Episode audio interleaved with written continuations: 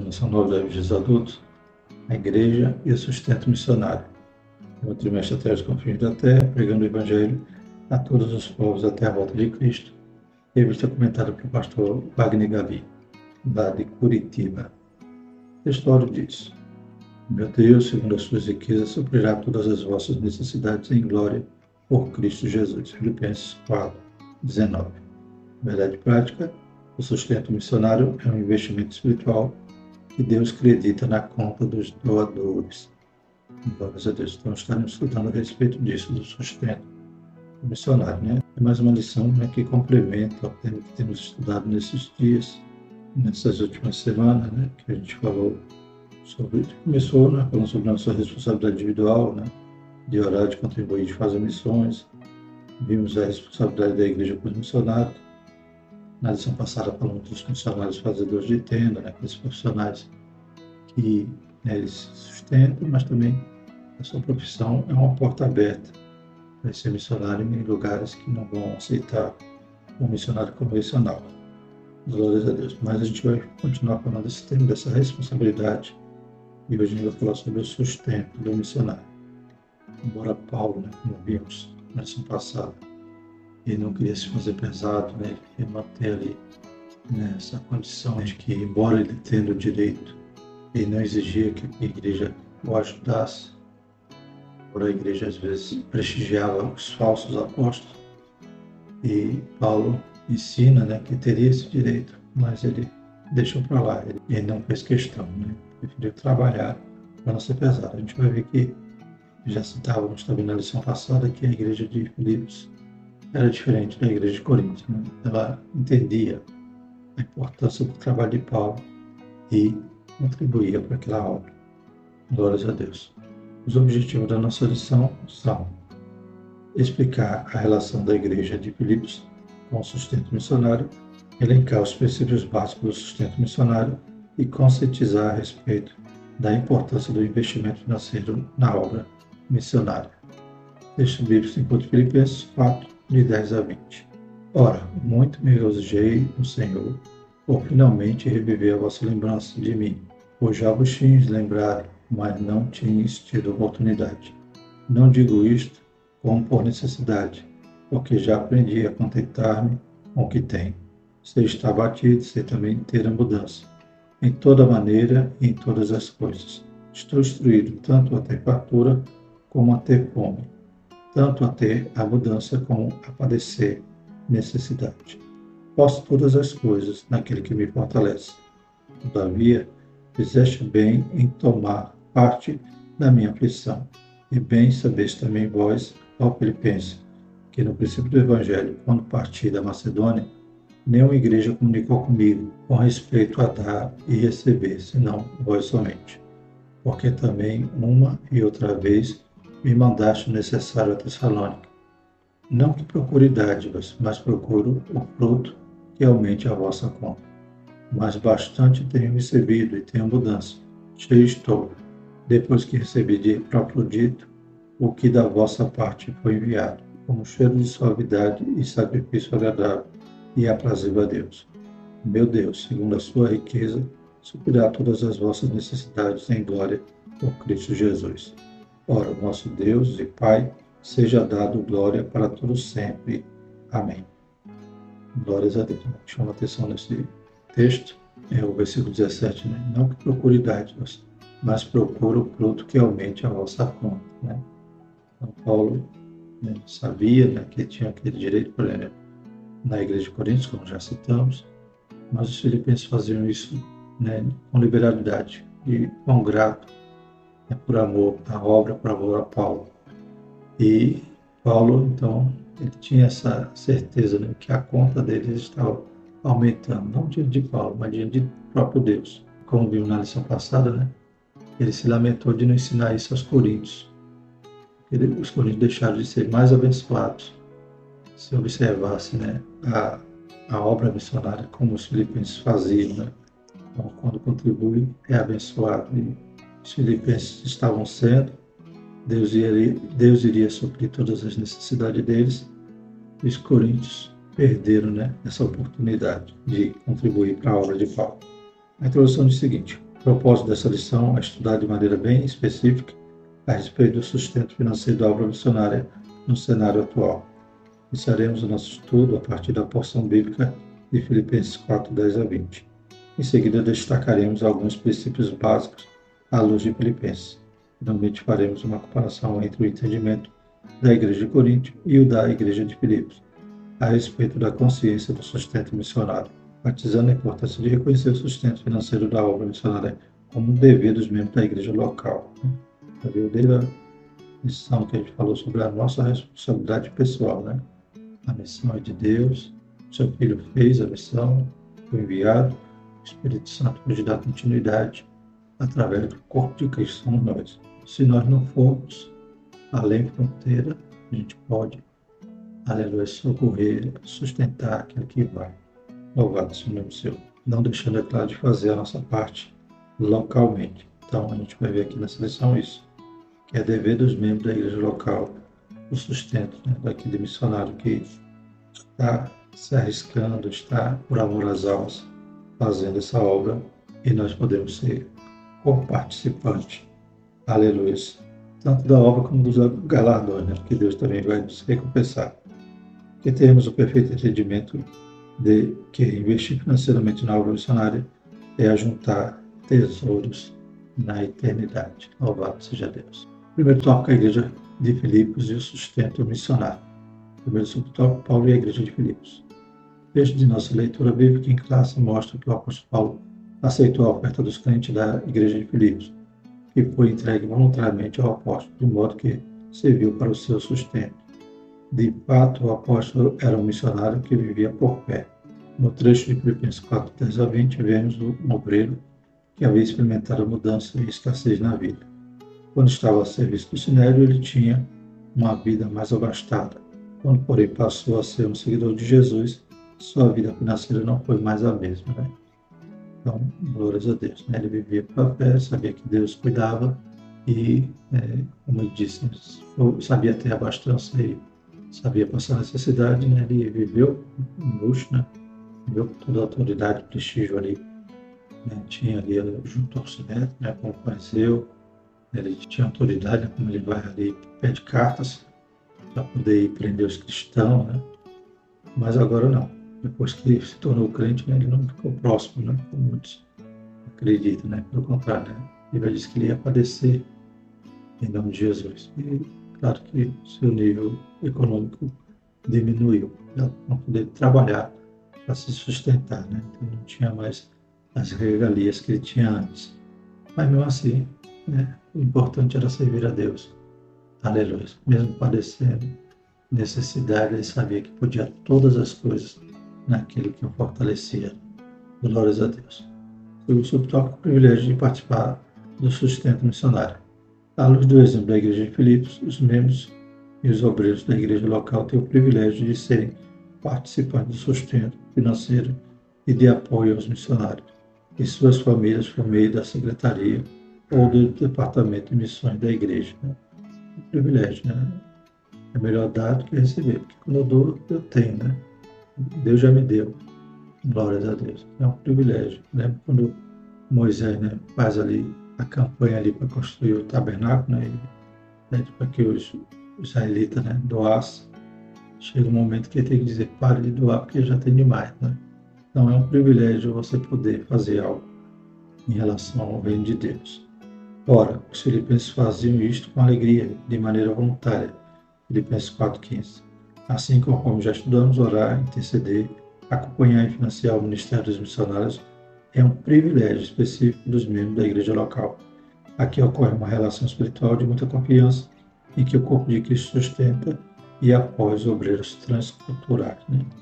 A igreja é um privilégio, para os clientes é um privilégio ser co-participante da obra que o missionário está fazendo e o missionário tem né, essa relação de confiança ou seja, ele crê, ele, ele confia que a igreja não vai desamparar. Glórias a Deus. E o terceiro subtópico, esferas de sustento missionário. O trabalho missionário envolve muitas esferas que precisam ser financiadas economicamente. Quando uma igreja envia um missionário para um determinado país, deve haver um planejamento financeiro que custeie alimentação, moradia, transporte e demais necessidades de diferentes naturezas de acordo com o contexto cultural em que o missionário e sua família estão inseridos. É uma tarefa de grande responsabilidade, em que, caso não haja cumprimento rigoroso do sustento financeiro, o trabalho missionário pode ser gravemente comprometido. Por isso que devemos relembrar de que Deus recebe a oferta que oferecemos aos missionários e se compromete a abençoar-nos e suprir todas as nossas necessidades por causa desse investimento santo. Filipenses 4, 18, 19. Né? Quando a gente cuida da obra, Deus cuida de nós. Louvado seja o Senhor. A gente vê que existe muitas coisas, né? O missionário tem que se preocupar que tem que ter recursos né, para poder suprir ali suas necessidades, né? Alimentação, moradia, né? remédio. Às vezes também o próprio missionário, em vez de, como citávamos esses dias na classe, né? Você faz a obra onde está seus parentes, sua parentela, né? toda vez que passa algum aperto ou necessidade, você vai ali na casa do parente, pede socorro. Mas o missionário está longe da sua parentela, está longe de tudo, ele não tem um parente assim para pedir socorro no campo missionário. Pelo contrário, ele que vai ter que socorrer né, aqueles que estão passando necessidade, que irão à sua casa.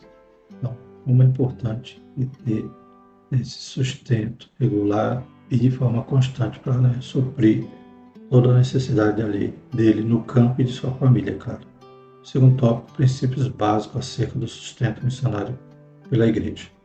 Primeiro subtópico, o custo do sustento financeiro. Antes de se lançar em qualquer projeto missionário, a igreja local deve fazer os cálculos do custo, conforme mencionado por Jesus nos evangelhos de Lucas, né?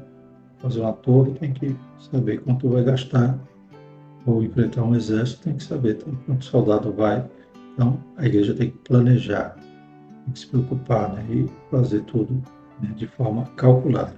Por exemplo, é necessário estudar o padrão de vida do país para onde o missionário será enviado. É prudente que previamente seja estabelecido um contrato entre a igreja e o missionário, estabelecendo todas as tratativas acordadas com o missionário e sua família antes do envio deles. Tudo deve ser feito com muita clareza e correção. Nesse sentido, a igreja local envia assume a responsabilidade financeira como missionário. Né? Já vai sabendo o que a igreja vai fazer por ele né? e por sua família. E a gente tem que, então, tudo tem que ser planejado, tem que ser pensado. Né? E, embora seja uma obra de fé, né? depois a manutenção, mas já tem que haver todas as contingências ali, todo o planejamento para o envio desse missionário. Esse compromisso deve ser ajustado periodicamente, de acordo com o exame criterioso dos custos da obra a ser desenvolvida, tais como, tais como transporte missionário, até local de atuação da obra, moradia, educação, saúde da família e tudo que esteja relacionado à instalação do missionário com sua família naquele país. Isso respaldará a obra missionária até que essa adquira condições de se autossustentar e dar assistência aos obreiros em todas as áreas de sua vida. Glórias a Deus. Então, tem que também ser reajustado. Né? Custo de vida em todos os países cresce. A cada dia cresce, tem que ser tudo recalculado né? e orar para que no momento a igreja cresça ali naquele lugar. Em vez dela estar recebendo, ela vai agora dar, né? Ela vai fazer missão em outro lugar. A gente citou na lição passada a respeito do missionário né, que saiu do Brasil, foi para o Japão, pastor Yamamura, e hoje né, a sua igreja claro, cresceu e faz missão no Peru, né, por exemplo. Então, a igreja ela vai chegar um momento poderá sustentar, se autossustentar, sustentar um missionário e até começar agora a gerar frutos, gerar filhos. Glórias a Deus. Segundo subtópico, princípios básicos do sustento missionário. Com base no texto bíblico de Filipenses 4, 10 a 20, apresentamos alguns princípios básicos a respeito do sustento missionário. Vejamos. A. O suporte financeiro deve ser feito de modo organizado, sem ignorar a carência e a necessidade do missionário no campo. Então, tem que haver essa organização, tem que observar também as novas necessidades. B. O sustento deve ser coletado nas igrejas e entregue regularmente aos missionários de um modo eficiente e responsável. Também tem que ter esse canal, né? Como chegará lá o dinheiro. C. O sustento de missões é uma resposta voluntária dos fiéis que, em gratidão a Deus pela salvação, apoia a proclamação do Evangelho e por isso doa voluntariamente ofertas para sustentar os missionários enviados. Né? Então, não é algo compulsório, né? então deve obrigar os crentes a dar. Sim, tem que conscientizá-los para que eles façam de forma voluntária e amorosa. Né? Paulo poderia exigir seu direito em Coríntios, mas não, não quis. Mas os filipenses não precisavam falar nada, já estavam ali ajudando é, em outros lugares que Paulo passou. Também Paulo recebeu a oferta ali dos filipenses. D. O sustento deve ser mais do que o básico, deve ser amplo de acordo com a natureza daquele trabalho missionário. Né? Já falamos, às vezes não é nem só para ele, às vezes ele também está fazendo ali um trabalho social. E letra E, o sustento de missões deve ser feito de um modo constante e permanente. Né? Mandar esquecer o missionário lá. Tem que cuidar dele né? durante todo o tempo que ele está na missão. Glórias a Deus.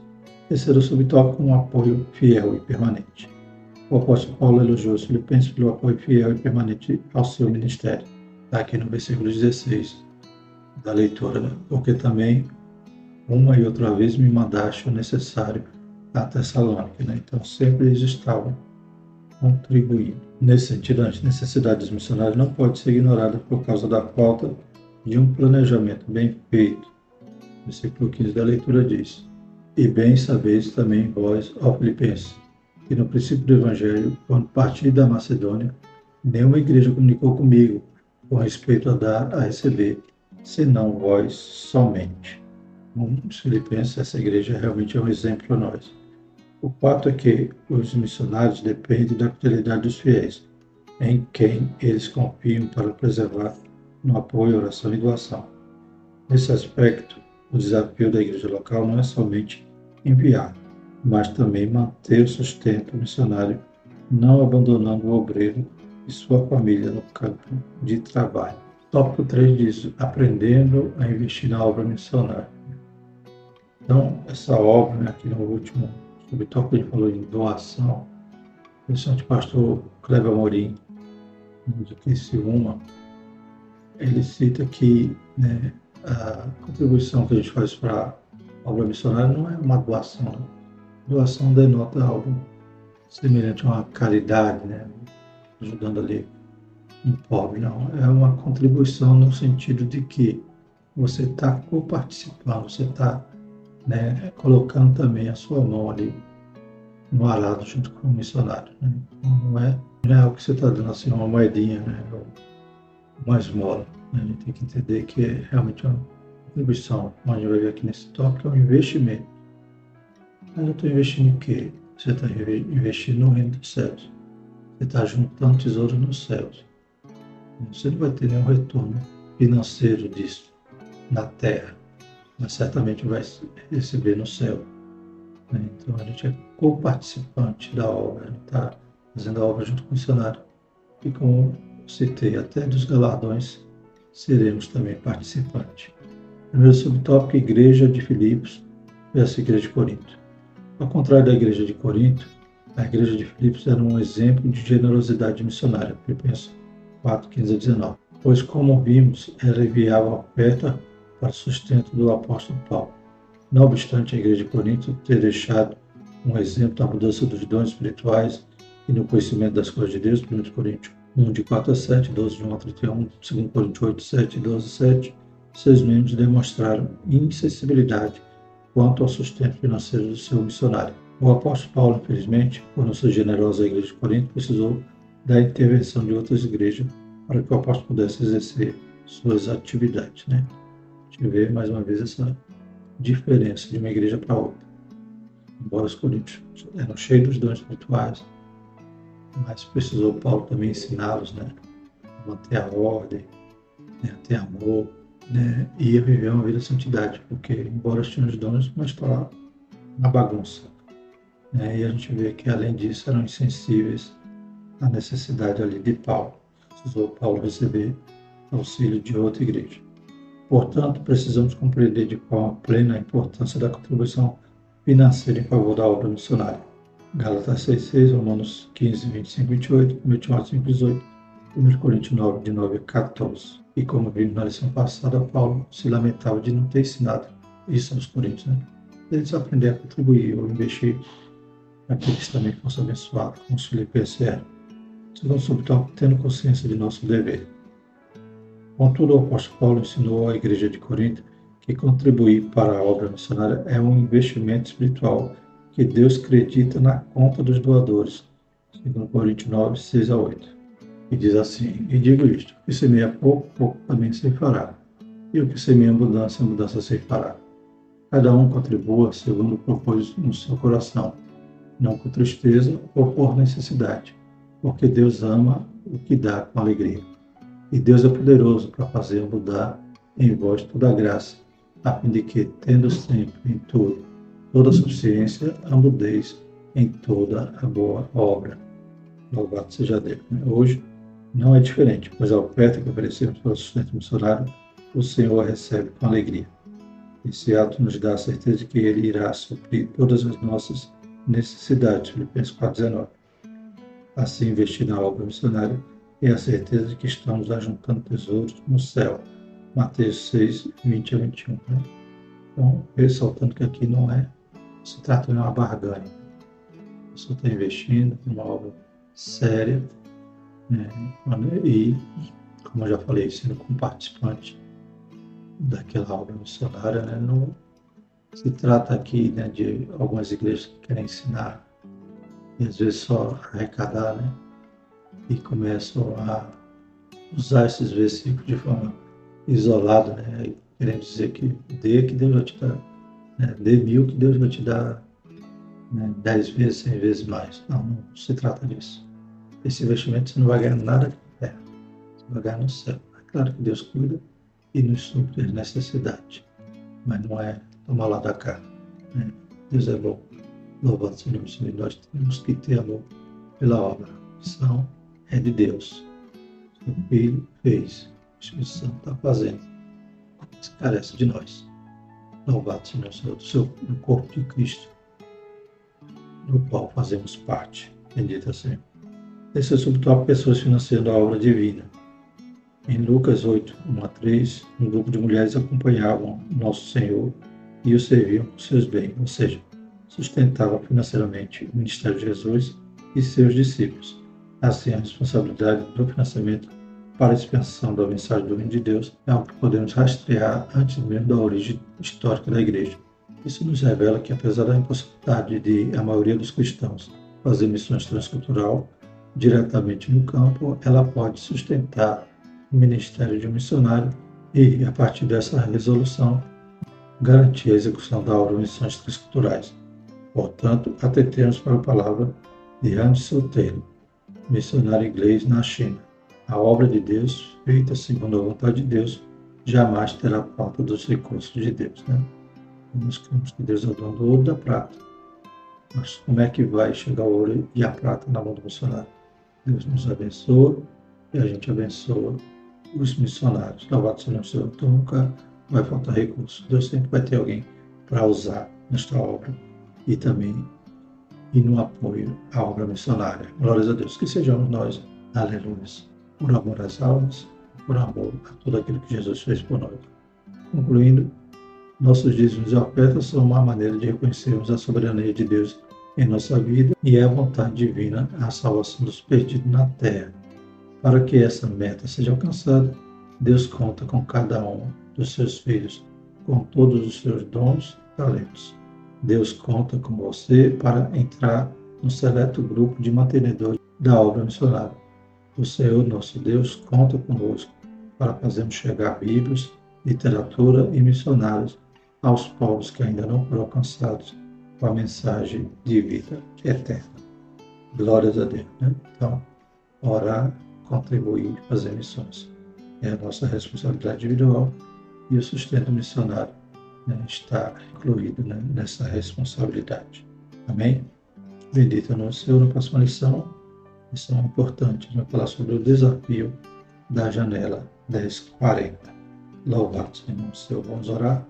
Maravilhoso eterno Deus, louvamos te agradecemos por essa lição.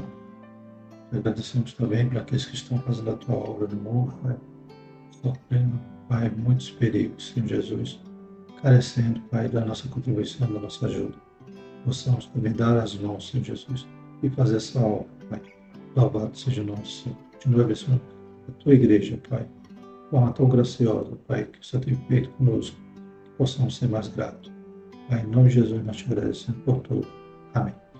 Que a graça do Senhor Jesus Cristo, o amor de Deus a comunhão do Espírito Santo permaneça sobre nós, hoje e sempre. Amém.